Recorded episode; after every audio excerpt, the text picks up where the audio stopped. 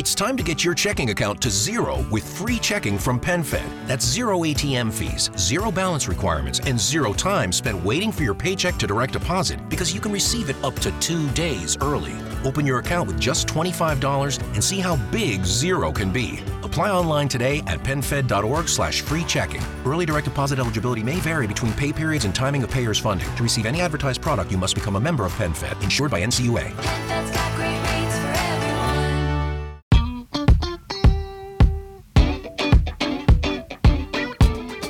Un saludo para todos, les hablamos desde la sala de redacción del periódico El Colombiano, esto es Mesa Central del Colombiano, donde los esperamos como cada viernes para contarles durante este fin de semana qué fue lo que ocurrió en la semana en Medellín y en Colombia, las tres noticias más importantes, las tres noticias que usted no debe dejar eh, de ver y pues queremos analizarla, contarle los detalles, un poco cómo nosotros lo hemos vivido desde la redacción y para eso me acompaña Daniel Rivera, que es el editor general del periódico El Colombiano. Y antes de empezar con las noticias duras, quería preguntarle cómo le pareció ese especial que sacamos de las fotografías de los años 30 en Medellín. Pues muy bonito el especial que sacamos el domingo pasado. Uno ve una Medellín de la que siente nostalgia ajena porque no, no, la conoció, muy bonitas las fotos y el trabajo que hicieron de edición de cuadrar esas fotos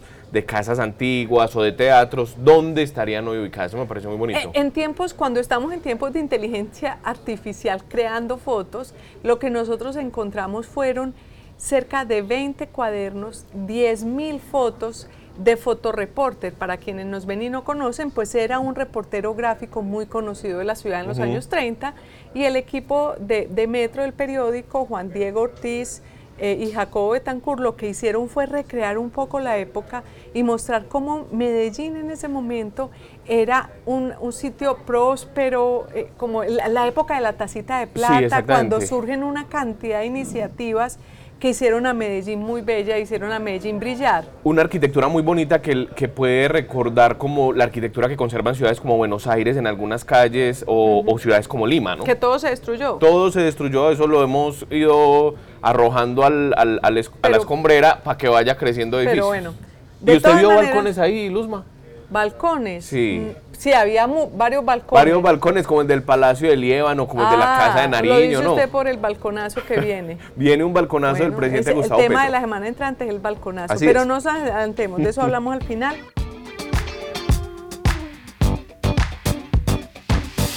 Esta semana se conoció la nueva encuesta de Inbamer Gallup. Y en esa encuesta, aquí tenemos a, a Isolda María Vélez, que nos va a contar qué fue lo que pasó no, justamente fue el mismo día en que Gustavo Petro sacó a sus siete ministros, pero el tema para Medellín era importante porque por primera vez en 30 años la popularidad de un alcalde de la ciudad caía de la manera como cayó la popularidad de Daniel Quintero. Aquí leemos, cayó entre solamente tiene un 36% favorable, que eso en Medellín es un número muy significativo. Muy, muy significativo, más porque, cierto hizo, Medellín siempre ha sido muy generosa con sus alcaldes. Siempre, a los alcaldes de Medellín siempre les ha ido muy bien porque Medellín es una ciudad que tiene presupuesto y hagan lo que hagan los alcaldes, siempre les va bien. Ha habido momentos en, en la historia de Medellín por circunstancias de seguridad especialmente, donde la popularidad de los alcaldes ha bajado un poco, pero nunca a los niveles que ha tenido Daniel Quintero. Incluso lo comparan con Sergio Naranjo, que tuvo una muy mala imagen, por ejemplo, que fue el último. Pero, nunca, pero, nunca, sí. Pero nunca sí. Y una particularidad de, de, Daniel Quintero en el tema de la imagen es que ha sido uno de los alcaldes en los que se ha quebrado la línea de la popularidad, la línea media. Ha, ha, bajado muchas veces por debajo del 50%, cosa que no había pasado con otros alcaldes. Es que además casi 6 de cada 10 desaprueban la gestión de Daniel Quintero. Ustedes decían que en Medellín la gente es muy generosa con sus alcaldes, pero no es generosa eh, gratuitamente. ¿Qué es lo que pasa en Medellín, entre otras cosas? Que Medellín tenía unas empresas públicas muy fuertes y muy serias. Entonces, si, eh, eh, si nos están oyendo personas de otras partes del país, para la gente de Medellín esto es normal, para en el resto del país no. Si le caía a uno un árbol en la casa, uno llamaba a empresas públicas y ahí mismo llegan y le recogen el árbol. Si uno tiene una fuga de gas, las empresas públicas llegan rápidamente y le solucionaban eh, el tema del gas. Entonces eso hacía que la ciudad funcionara, incluso en las peores épocas de la guerra, de la muerte en Medellín, cuando mataban a tanta gente en Medellín, la gente seguía calificando muy bien a sus alcaldes, porque en realidad lo que le, le funcionaba a la ciudad, le funcionaban los servicios públicos, le funcionaba la basura, le funcionaba todo yo creo que parte de eso es lo que se está perdiendo, que dejó de funcionar la ciudad. Y por otro lado, la gente veía que las regalías de las empresas públicas de Medellín se veían en los barrios, en presupuesto participativo, en proyectos culturales. Hoy, con unas empresas públicas que han salido a hacer inversiones como la de la costa, que no es nada rentable, con esas peleas que ha dado el alcalde Daniel Quintero con los empresarios e Hidroituango, las regalías han caído, por ejemplo, y la gente no está viendo esa inversión. De todas maneras, hay que decir también que la administración ha sido un caos en cuanto al manejo administrativo, valga la redundancia, porque Medellín ha tenido plata. Puede que hoy esté en una situación difícil con el tema de las transferencias, pero es que es la mala planificación que ha tenido la ciudad en estos últimos tres años y eso realmente se ve en las calles, se, ve públicamente. Pues que a los viejos no les llega, que a los viejos no les llegan las ayudas. Publicamos precisamente hoy el tema de que la alcaldía apenas está entregando los bonos alimentarios de 2021, imagínense, dos años. Es decir, no están funcionando en general ninguna, los programas. ninguno de los programas. Lo que ha hecho el alcalde es pues a veces hacer un poco de propaganda haciendo creer que eso es administrar, pero en realidad entre lo de las empresas públicas, el daño que se le ha hecho a las empresas públicas y el daño de y, la no gestión, pues yo creo que eso tiene que ver un poco con... Le está pasando la cuenta de cobro y hay también un dato importante que revela la encuesta y es que Medellín hoy es la ciudad más pesimista del país. O sea, aquí es donde más personas creen que la ciudad va por muy mal.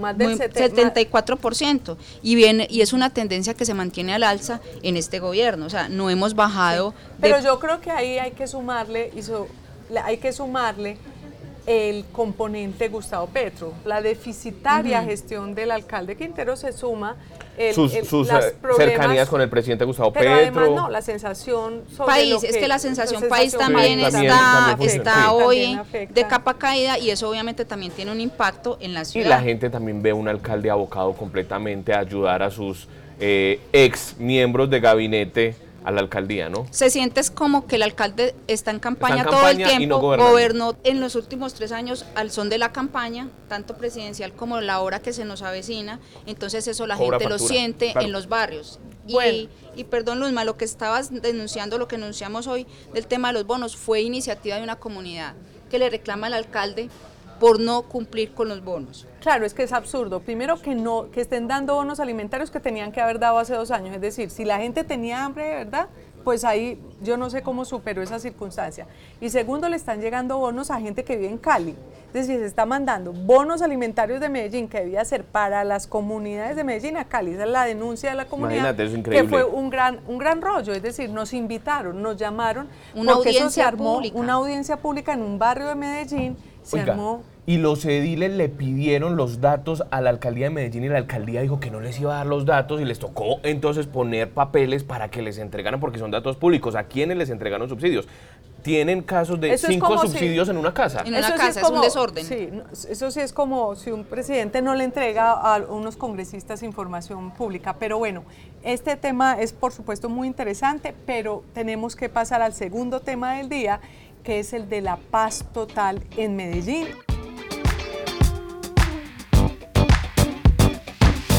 empieza la noticia bomba de la paz total que va a comenzar en Medellín. Que ha sido una de las grandes apuestas del presidente Gustavo Petro desde el día uno. Él quiere eh, hacer una gran paz en todo el país, a está negociando con el ELN, con las disidencias, pero también viene una paz urbana que tiene un centro, digamos, de análisis y, un, un, ¿cómo se dice? Un protocolo, eh, aquí en Medellín. Empieza con las bandas de Medellín. Tenemos a Nelson Mata, nuestro inspector, que es el especialista en las bandas en Medellín. Eh, Nelson, cuéntanos cuál es la noticia, cuál es la noticia más importante para Medellín en este momento con respecto a la paz total. La noticia es que se presenta un avance en los acercamientos exploratorios que se venían teniendo con los principales grupos de crimen organizado de la ciudad. Estamos a punto de lograr que la totalidad de los grupos que operan en Medellín y el área metropolitana se sumen al propósito de la paz total.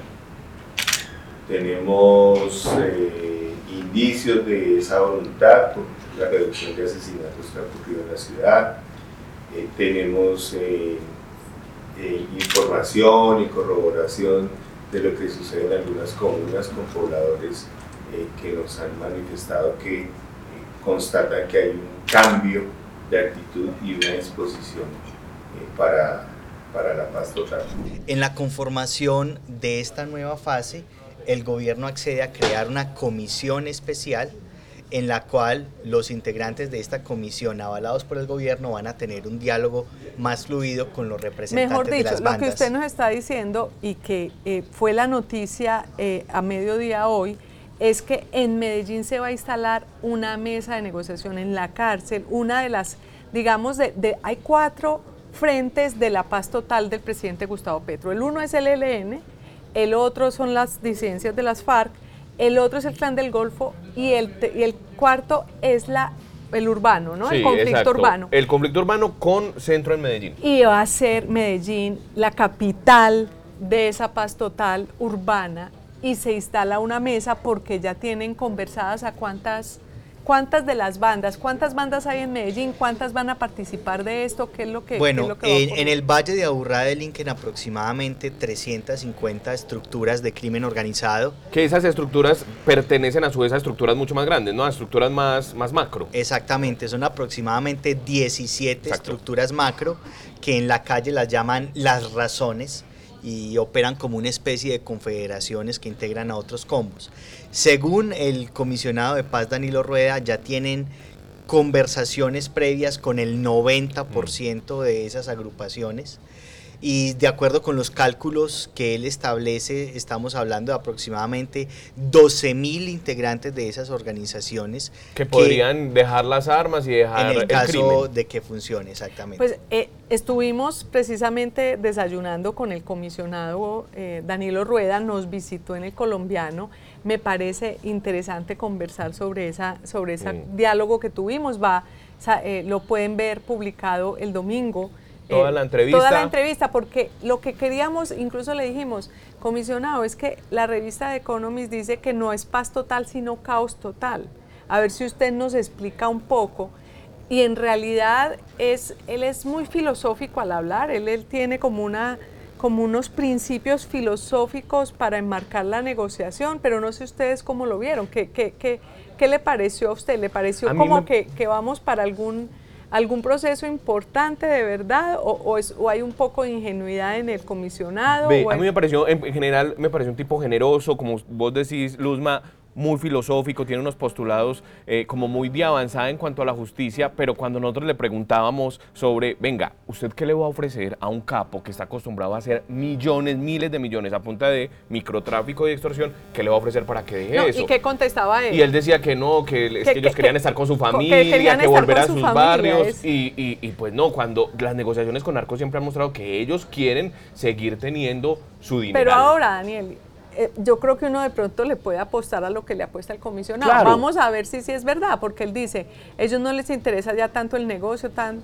sino poder estar con su familia y que no los estigmaticen. Vamos a ver si, si, eso, si, esas buenas intenciones es pensar es pensar muy altruistamente de, los seres humanos. En Medellín, en Medellín ya hubo campamentos del M-19, negociaciones con las milicias en los 90, desmovilización del Mircoar, desmovilización de las AUC. O sea, aquí tenemos experiencia y siempre los ciclos se repiten. El comisionado cree que, el, que con este proceso van a quebrar ese ciclo. ¿Y tú cómo lo viste? ¿Tú cómo lo sentiste? Bueno, él es eh, evidentemente muy soñador, pero este tipo de procesos requieren una dosis de, de esa parte soñadora. Sin embargo, hay un concepto que es, siento yo, una de las complicaciones que va a tener este proceso. El comisionado insiste en que no es una negociación de paz que la negociación de paz se va a hacer con el ELN, que son un actor político, sino una búsqueda exploratoria desde el punto de vista jurídico y social para ver cómo ellos se someten a la justicia y obtienen algunos beneficios. Pero cuando uno habla con delegados de estas organizaciones, ellos tienen muy claro que no están interesados en un sometimiento, sino en negociar la exploración, porque desde el punto de vista de ellos, ellos no han sido vencidos por el Estado. Y ellos se creen actores políticos y sociales en Medellín. Usted les pregunta, ellos dicen, no, es que nosotros tenemos labores sociales en los barrios de Medellín, hemos hecho empresarios. Porque vamos a ver entonces con qué sale, porque el comisionado nos contaba que se va a hacer sobre el, la plataforma legal que hoy existe y la plataforma legal que hoy existe es la del acogimiento, que, que es la que no les gusta a las bandas. Él como que dice en la teoría que vamos a pasar de ese control territorial ilegal que hoy tienen las bandas en Medellín a, un a una cosa legal, pero realmente no nos supo definir cómo va a ser ese cambio. Él, él, apela como a la buena voluntad, a, que todos somos seres humanos un poco y todos vamos a querer que nuestras comunidades estén bien. Eh, si él trata, si él logra convencer a todos estos que están interesados en el negocio, en que las comunidades tienen que estar bien y que tienen que dejar la, eh, criminalidad, pues eso, entonces se convertirá se convertirá en nuestro, en nuestro Gandhi. Claro, es, exacto. Él tiene un discurso muy Gandhi y me pareció un, un, un, buen tipo, pero cuando empezó a hablar de filosofía yo estaba esperando que dijera algo de Schopenhauer y dijera que no, que todos somos malos, ¿cierto? Porque era muy, sí, muy ingenuo, me pareció, pero concuerdo completamente con Nelson Mata. Para uno llevar un proceso de estos también tiene que tener bondad y ser Pero bueno, lo Y ahí, ahí el, este gobierno parte con una ventaja a diferencia de otros momentos en los que se ha tratado de negociar con las bandas. Y es que esta vez uno sí puede notar que las estructuras de crimen organizado están integradas en ese propósito.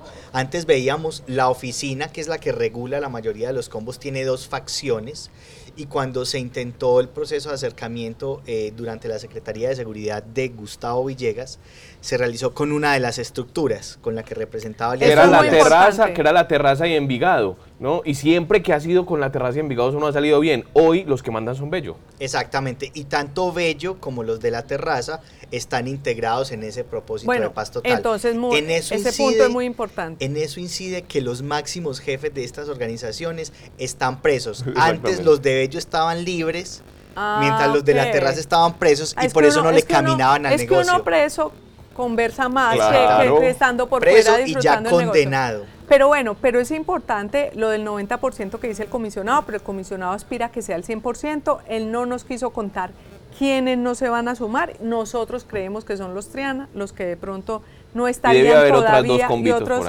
pero la semana entrante va a ser la instalación de esta comisión. Probablemente, van a haber nombres conocidos por los antioqueños en esa comisión, entonces creo que esta, este, esto de lo que estamos hablando hoy va a ser noticia toda la semana, ahí dejamos plantado el pie para pasar al siguiente tema.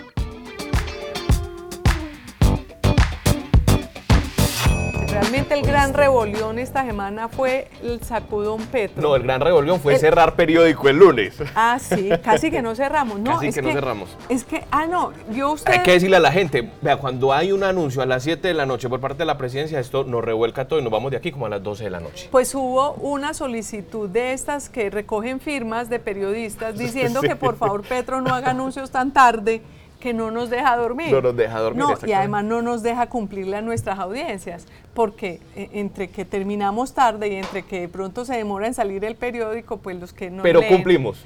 Daniel Valero se puso ahí la punto com, y no, no, y en el punto com estaba al momento. Quienes nos siguen en el punto com estaban al momento pero los del periódico también llegar, llegamos a tiempo. Todo empezó por la reforma a la salud, que tanto estábamos esperando que se empezara a discutir, llegó ahí a la comisión séptima, eh, Ahmed Escaf eh, la precedía, ¿y qué fue lo que pasó, Dani? Eh, ganaron por votos, pero eso se hizo, empezó a hacer aguas. Sí, pues con los, los no sé, con las buenas. Con las buenas. Si de pronto están en otro, en otro horario cuando escuchen este y vean este video podcast.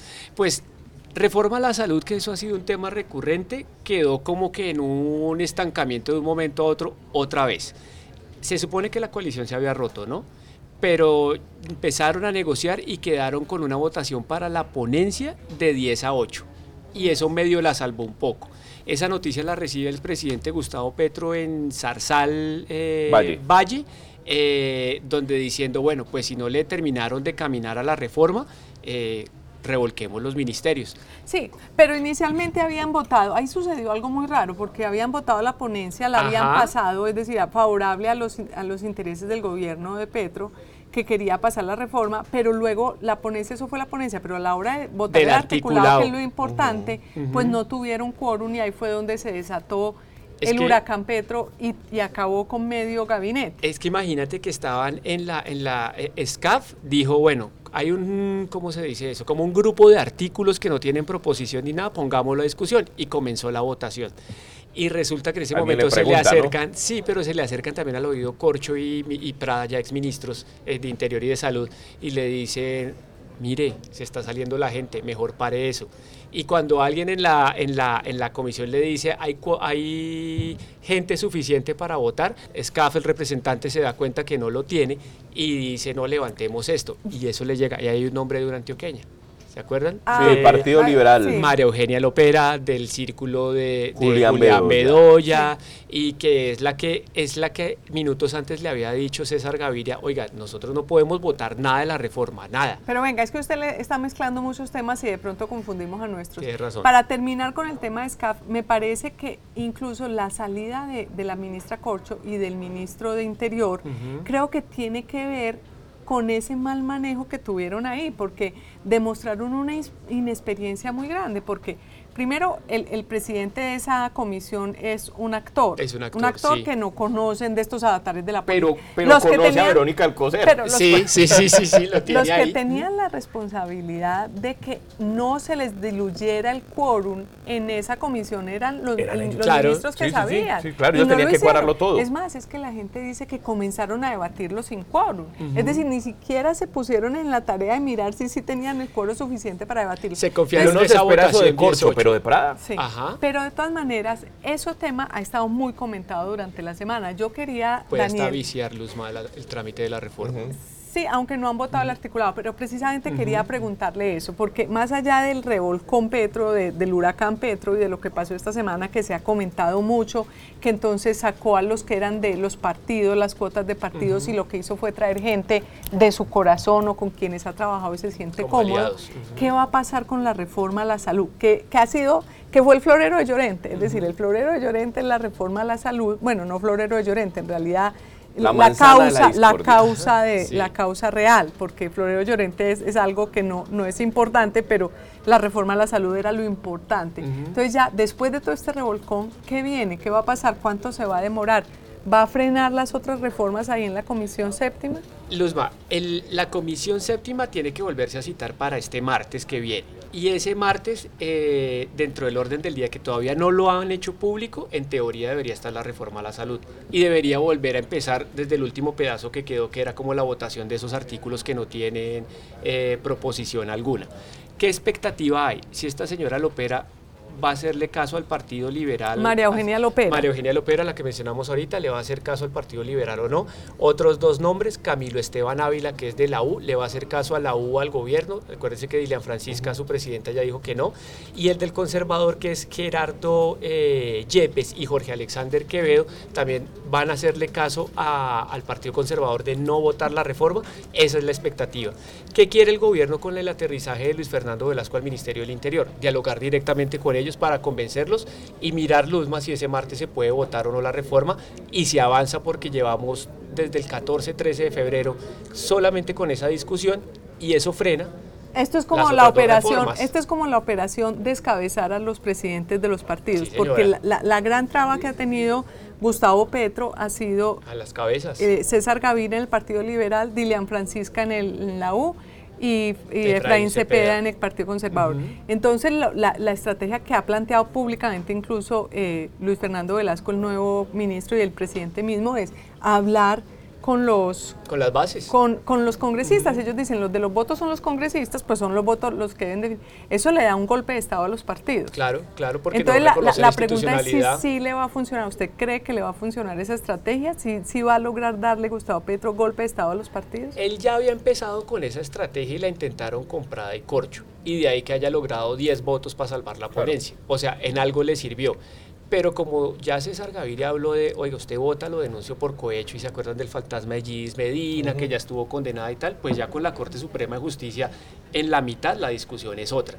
Eh, ellos creen que sí lo pueden hacer, Luzma que sí pueden romper al partido, que sí pueden, eh, acuérdense que desde hace mucho tiempo hay una pelea muy grande por sacar a César Gaviria del Partido Liberal, él no la, no la han logrado. Y Velasco quiere darse la pelea de sacarlo. Él lo intentó hacer desde adentro y terminó saliéndose del partido no, pues ayer, y Cristo Ayer Gustavo Bolívar ya dijo que el verdadero presidente del Partido Liberal es el Velasco, que porque él siempre ha estado con las bases, eso va a ser una pelea. Pero Luz más, eso sí retrasa las otras dos reformas, tanto la pensional como la laboral, que y están en esa misma comisión. Que la reforma a la salud porque se creyó que en algún momento que iban a cambiar el articulado, que iban a presentar otra nueva y el nuevo ministro de Salud, Guillermo Alfonso Aramillo, dijo, no la vamos a cambiar que insisten, insisten en la misma y entonces ahora todo eso además le van a meter el balconazo ya para irnos despidiendo, ah, contar que este primero de mayo viene el balconazo que tiene que ver con todo esto de que los partidos ya no sean los dirigentes, sino el, el, presidente hablando directamente con el pueblo a través de Twitter, a través de Balcón, a través de los eh, congresistas saltándoselas eh, el partido, pues vamos a ver qué va a pasar en ese balconazo. Yo escuchaba a Gustavo Bolívar decir que es que las reformas tienen que pasar porque el presidente Gustavo Petro ganó y a mí eso no me termina de cuajar porque una cosa es que haya ganado la presidencia con unas propuestas, pero es que nadie conocía articulado, nadie conocía las reformas que iba a aprobar. Y el Congreso exacto, y el Congreso es no, porque es que si fuera, no, porque si fuera de esa manera que el presidente que gana decide, pues entonces cerremos el Congreso. Claro, para que Porque no existiría, exactamente. Pero bueno, muchas gracias a ustedes por, por acompañarme, por acompañarnos esta mañana, este día, a la hora que nos estén viendo.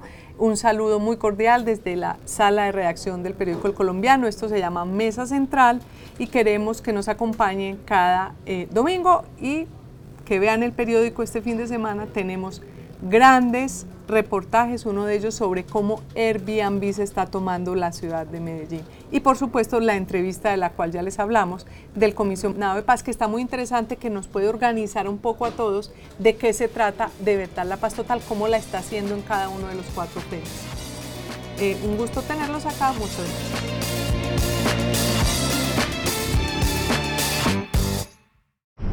It's easy to lose sleep when you're worried about your health insurance plan. But when you have a family counting on you to take care of them, having the right coverage is more important than ever. Anthem Health Keepers plans can help. With low to no cost coverage for you and your family. So you never go it alone. That's our anthem. Click to learn more.